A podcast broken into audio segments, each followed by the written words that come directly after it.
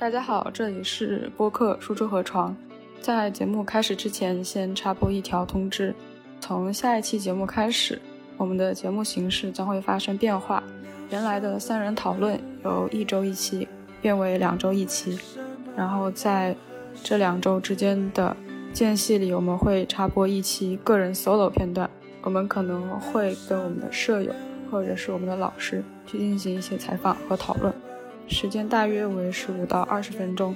第一期的 solo 由 Emily 来呈现，希望得到大家的理解。其实他们的回答跟刻板印象中的职校还挺不一样的。但是这几年随着大学的迅速扩张，普通高中也跟着迅速发展，但是普通高中的发展却对职业学校的形成产生了一些挤压。国家要培养的高级技工，他们需要掌握的基础知识，初中所学的够用吗？或者说，一个十几岁的少年真的可以决定他人生的方向吗？我在想，为什么一定要是差生去读职校？我们真正的开始去对他有一点点排斥的这个心理，可能就是因为他变成了一种由考试来决定的东西。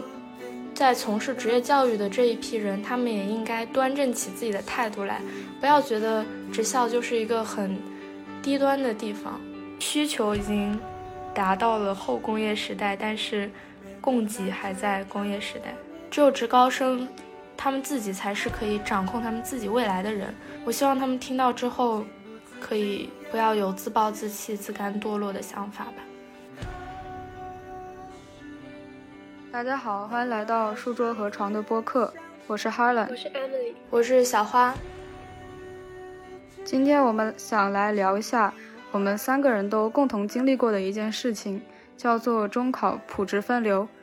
呃，可能在很多人的眼里，我们是属于比较幸运的那一批，就是进入普通高中的那一批。但是还有另外的一些学生，他们进入了职校。成为了职校人，所以今天我们想从作为普高学生的角度和职校学生的角度来聊一聊关于中考普职分流这件事情的看法。首先，让我们有请 Emily 分享一下她从她职校生朋友那里收集到的一些反馈。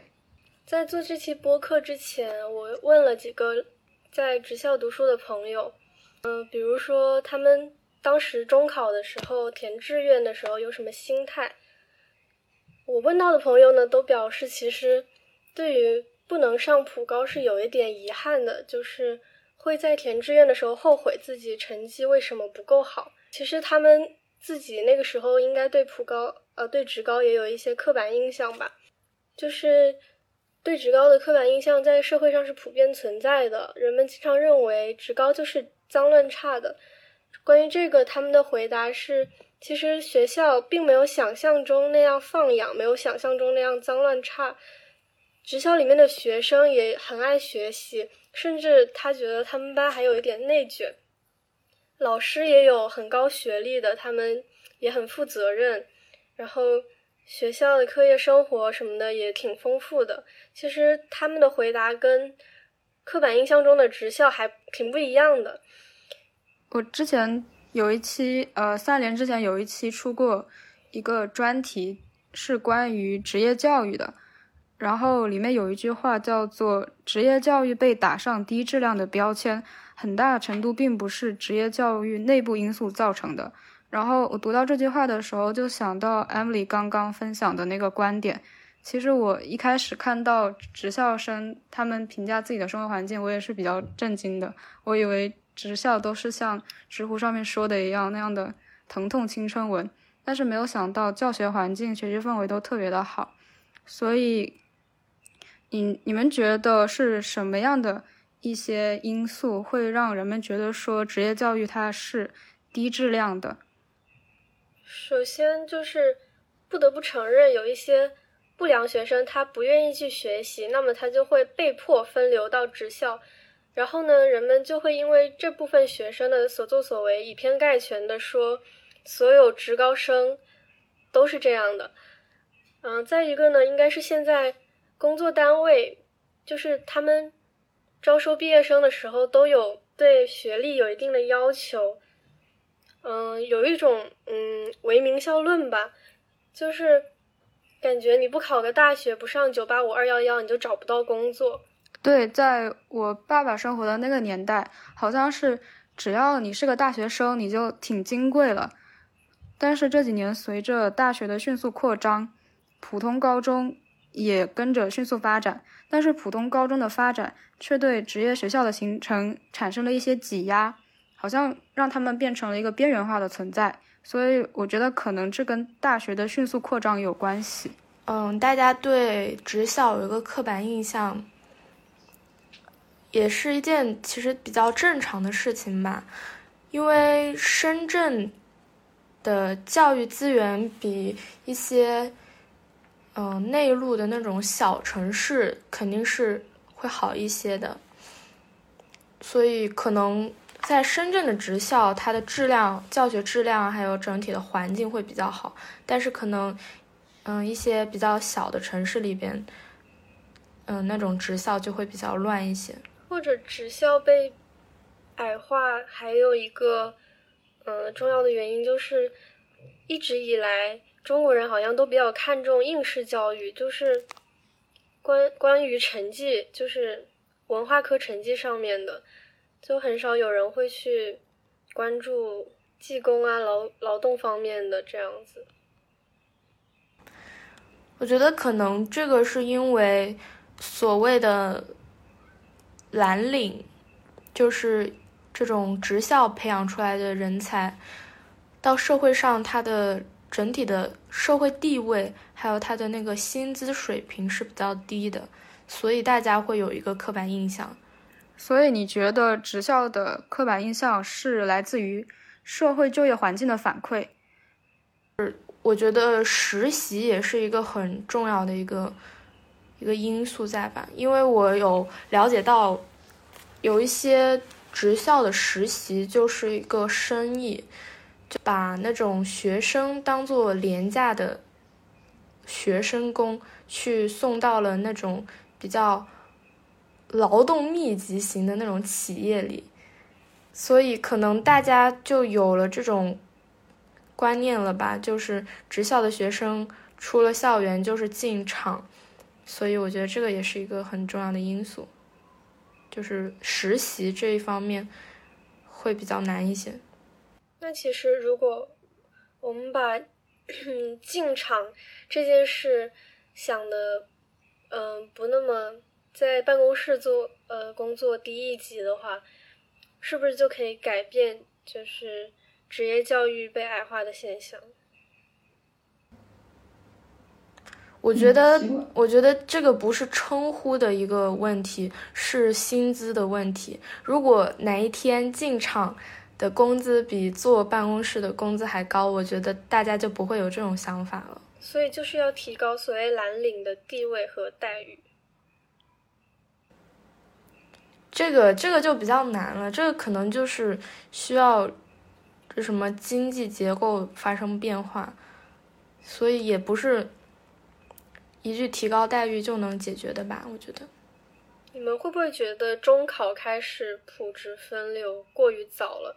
因为我我会在想，呃，国家要培养的高级技工，他们需要掌握的基础知识，初中所学的够用吗？或者说，一个十几岁的少年真的可以决定他人生的方向吗？我觉得是有一些过于早的。嗯，就是接触了高中之后，我觉得高中它有很多必修的知识，可能在生活当中都是非常必要的。还有就是公民的一些人文素养，像政治、历史这些，我觉得还需要得到提高。就像是在很多社交平台，我们很轻易的就可以看出不同人之间学历的差别，或者是说他们职业的差别。就是我其实为。有时候在逛微博和知乎之类的，我会为一些人的政治素养而感到担忧，很怕他们会被，呃，西方的一些媒体给带跑。所以我觉得高中的一些像必修课本里面的知识，应该是需要被普及的。但是高中不是义务教育的阶段，我觉得十二年也不必，可能就十年或者十一年这种，因为。初中毕业，大家都大概是十五岁、十六岁左右。这对于一个孩子去决定他到底是要走哪一条人生道路，真的是有一点残忍了。好像是为了规避大家自主的选择，中考普适分流，他就给了一个可以量化的选择，或者是强制性一点的选择，就是淘汰制。排考得不好、排名不高的学生就去职校。但是我觉得这样子其实是有一点限制个人的发展，因为。有一些人他可能比较喜欢搞理论，有些人可能比较喜欢搞技术、搞实践。这样子的话，其实一定程度上阉割了个人发展的能力。但是你不会觉得在中考的时候，这个能力的差异已经体现出来了吗？就是可能比较善于学习的人，他比较容易拿到一个比较高的分数，然后那些没有心思学习。或者是就是不擅长学习的人，他因为分数比较低，他就是分流到职校。还是你是觉得应该再多接受几年的教育，等人的那个心智稍微成熟一点，然后再去做这个分流的事情？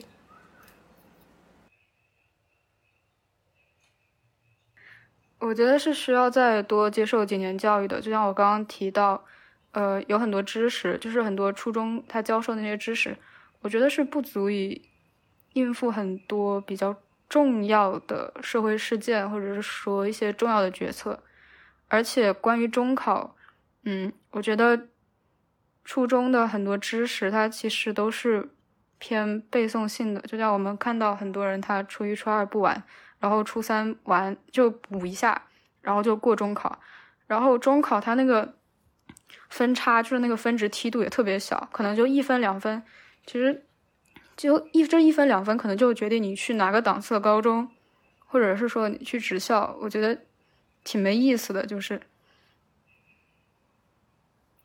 就像我刚刚说的，我朋友他初中肯定是没有好好学习，所以他才在中考这个节点去了职校。但是他们现在在职校也开始好好学习了，所以我在想，会不会有一批人他们。嗯，开窍比较晚，他们其实并不差，只是嗯比较晚才想开始学习。那就因为中考这个，在我看来过早的呃分流，可能就把他们的学习天赋遏制了。而且我觉得初中跟高中，他这个学习所需要的那种思维模式是比较不同的吧，就没有说你初中。不好好学，或者是说你初中学不好，你高中就一定怎么怎么样？有很多人都是初中可能一般般，但是高中他比较适应于这种比较灵活性的学习，他的成绩就会比较好。所以，嗯，我跟 Emily 一样，我觉得真的是太早了。但是你不会觉得，所谓的在初中可能成绩一般，然后到高中开始发力的那些人，已经是接受过中考的这一个洗礼，就是说他已经。到达了一一个门槛了，就算是，嗯，在中考上应付一些他不是非常擅长的一些内容，比如说需要记忆的一些东西，但是他还是可以过关，所以他才到了高中才有他施展他自己天赋的那一天，所以我我我个人还是认为，中考这个分流，我觉得不算很早吧。我觉得它是有一定道理的，有些人真的就是他可以考出一个让你不可思议的一个分数。我不知道我这样说会不会有点太傲慢，但是我可能跟你们的意见不太一样。没有没有。嗯，感觉可以可以理解，就是你说的。但是我我就在想，高级技工就是需要。嗯，需要培养一个高级技工，要付出的代价，嗯，一定低于培养一个优秀的大学生吗？你说的高级技工是指什么呢？我觉得应该是那些精通于机械的，类似于像老师傅一样的人吧，就是他们是真正的那种手艺人的那种。我也是这么理解的，因为。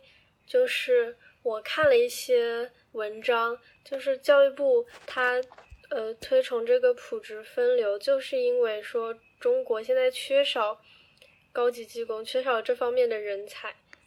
我觉得培养一个高级技工的成本肯定是不亚于培养一个优秀的大学生的，因为职校它需要花很多钱去制备那些高级的设备、车间呐、什么培训啊、计算机啊等等等等。我觉得它需要的经费可能是更多的。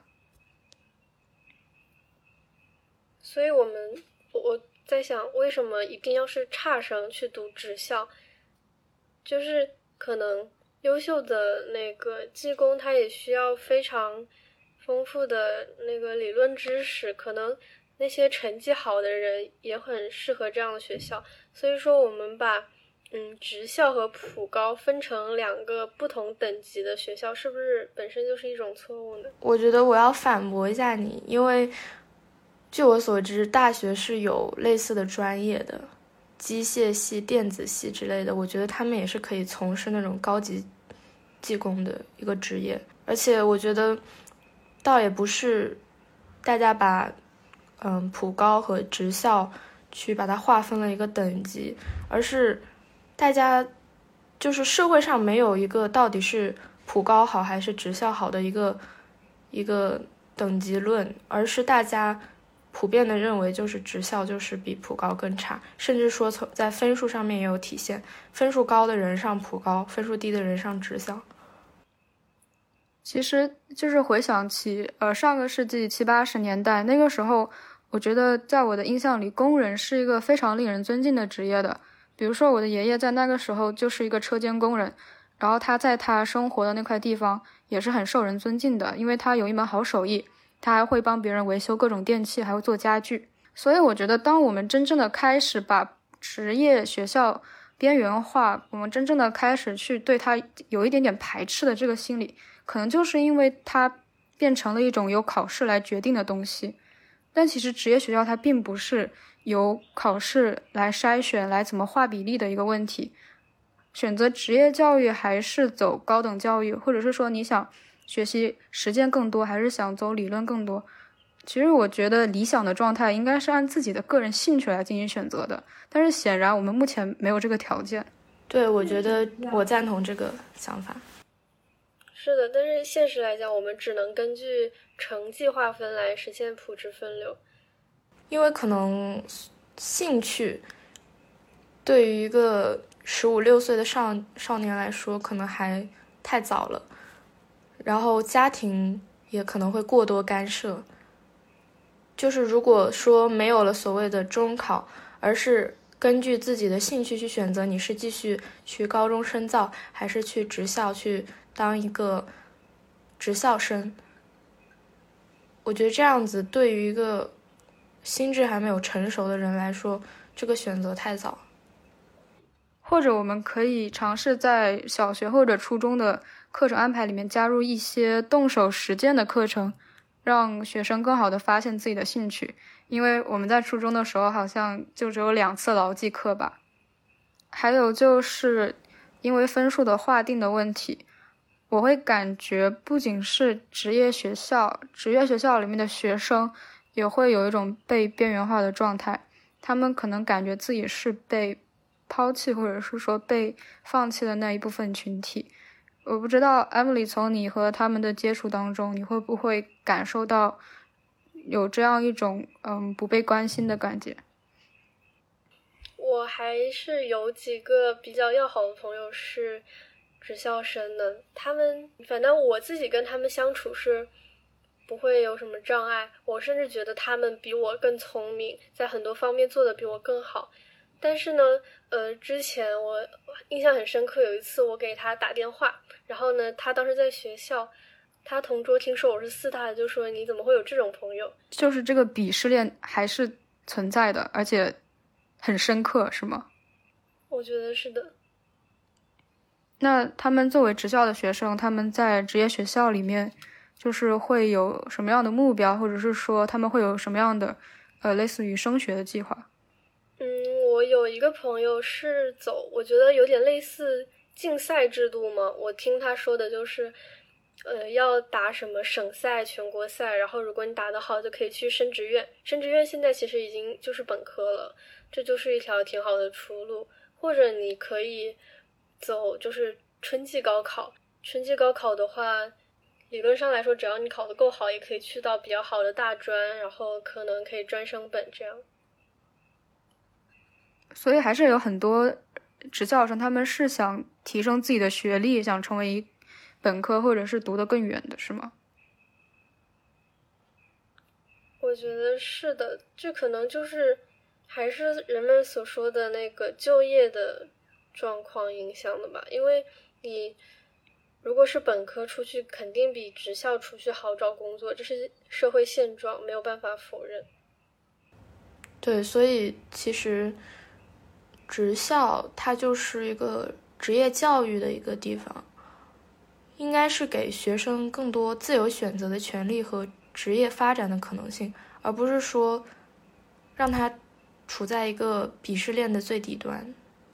当然，我们几个高中生也没有办法改变现在教育的现状，但是我我想说一下我心中的一个理想状况，就是当。普高和职高是平等的时候，然后学生可以自己选择去接受哪一种教育，然后这样子，无论是蓝领还是白领，就是没有一个歧视的歧视链在。所以，其实职校生可能并不是他们本身有问题，而是他们不是很适合现在这种应试教育的。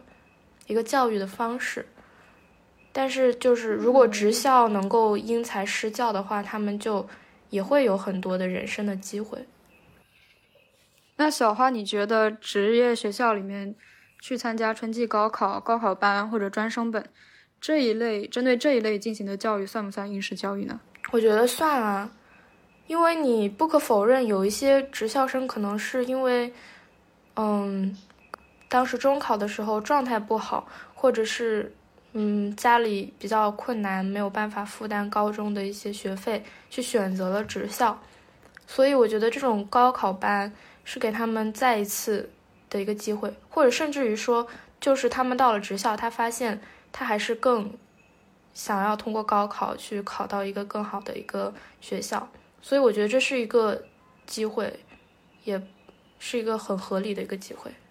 所以你是不怀疑它的存在性的合理性是吗？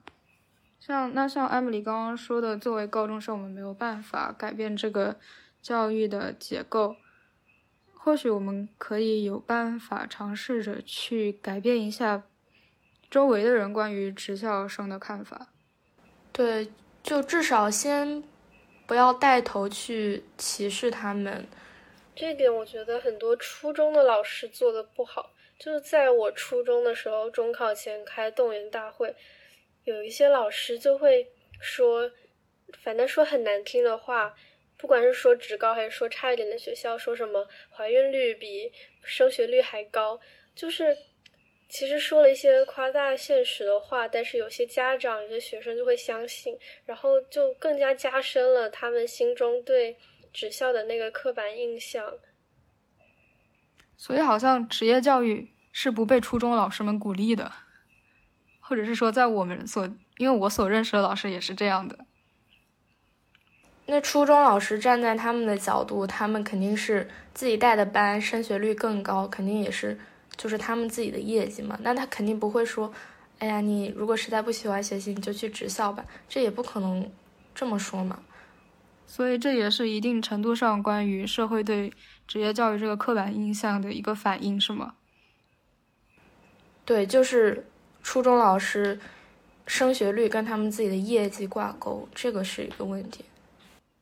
那职业教育的从业者会怎么看待职业教育呢？其实我有在这一期节目之前，我有在人民日报上看一些关于职校的文章，很多的。新闻有采访职校的校长，我觉得他们对职校的这个愿景和评价还是比较光明的吧。一个职校校长叫宋月生，他就说，你在大厂写代码，我在故宫修文物，他在车间搞工程。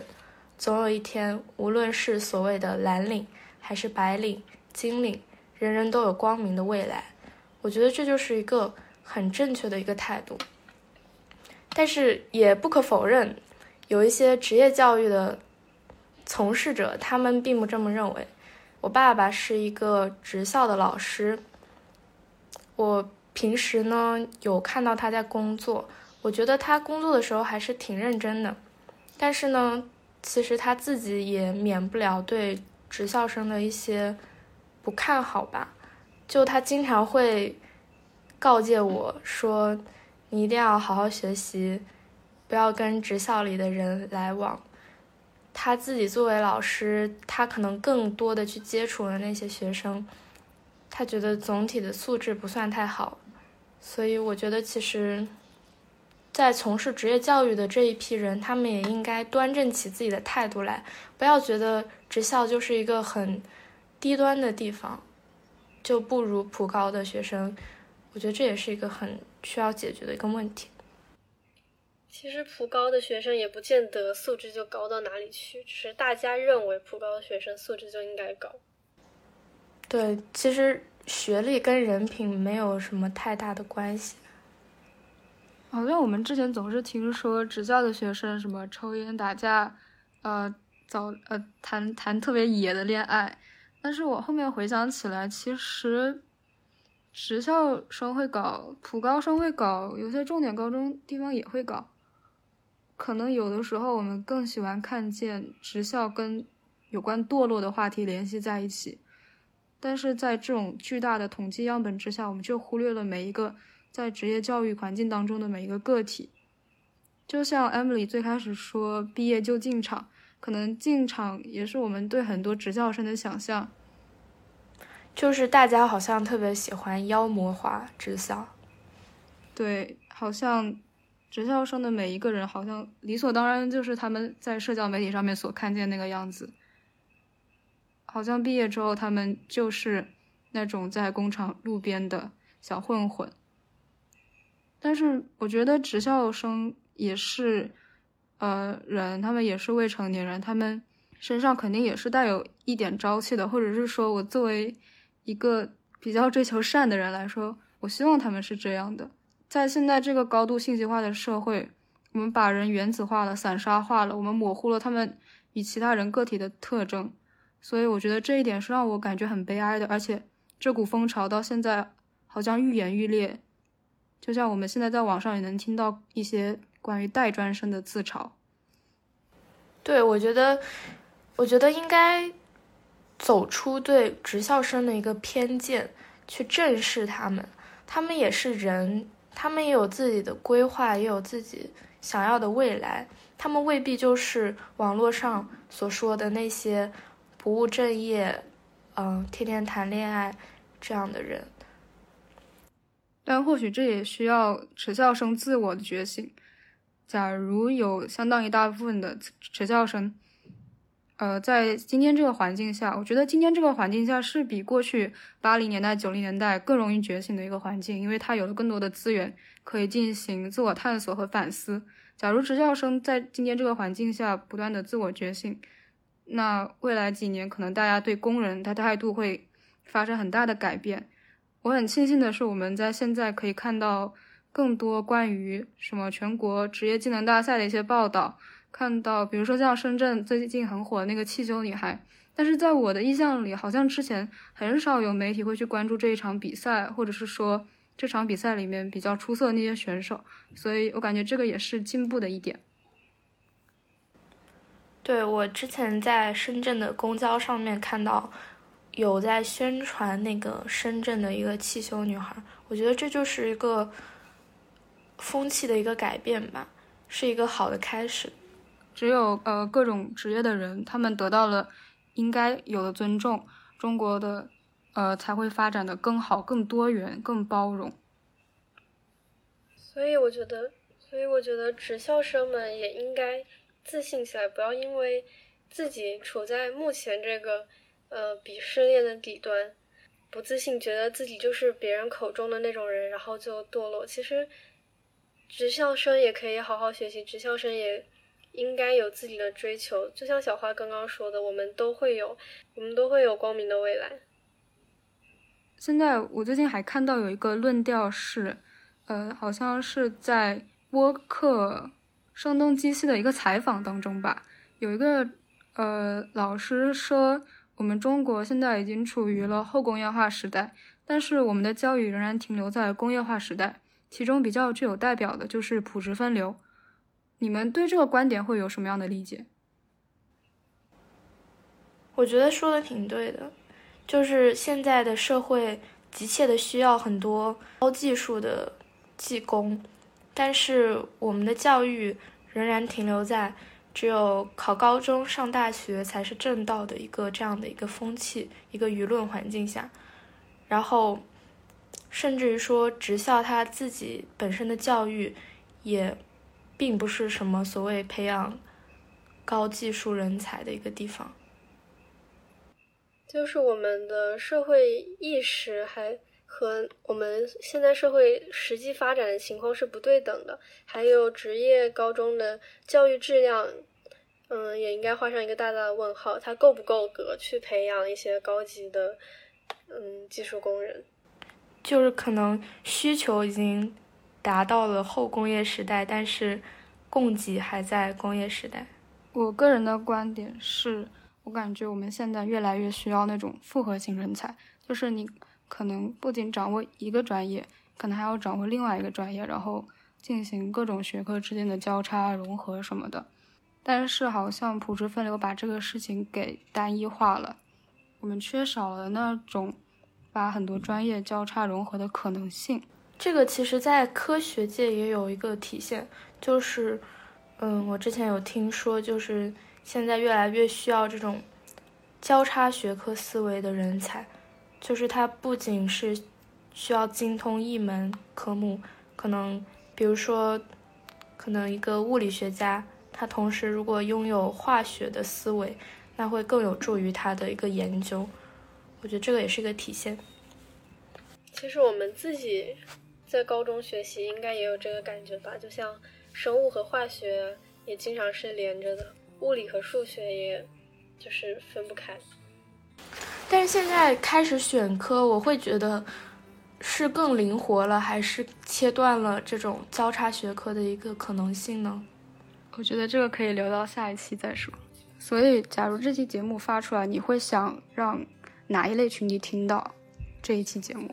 想让那些不看好职高的人，不看好职高生的人，或者职高生他们自己。我我最想让职高生他们听到吧，因为其实让老师、让父母听到，但是他们自己都有自己的立场，只有职高生。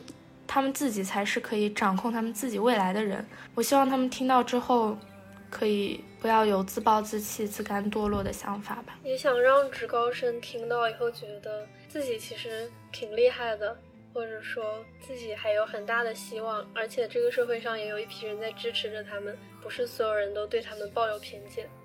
那假如你们想对这个社会发出一些有关于职业教育的请求，你们会发出什么样的请求？希望大家给职校的学生更多的一个理解和包容吧，然后社会上也给他们多一些机会，有有那些更好的一些实习机会，一些就业的一些资源，我觉得就是对他们最好的一个帮助。我觉得需要改变社会上重普轻职的这个观念，然后呢，需要给职校更多的资源，改善他们的教育质量。然后呢，让职校生也得到非常良好的教育。希望用人单位啊这些不要光看学历，也要看需要招聘的那个职位，他们需要什么样的人才。如果只看学历的话，可能会招到只会学习、不会办事的人。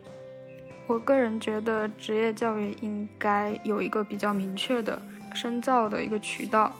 这样可以让呃每一个职校生，或者是想走专科的学生，有一个比较明确的未来规划，而不是抱着一毕业就进厂的那种感觉。那今天的节目就到这里结束了，下周见，拜拜。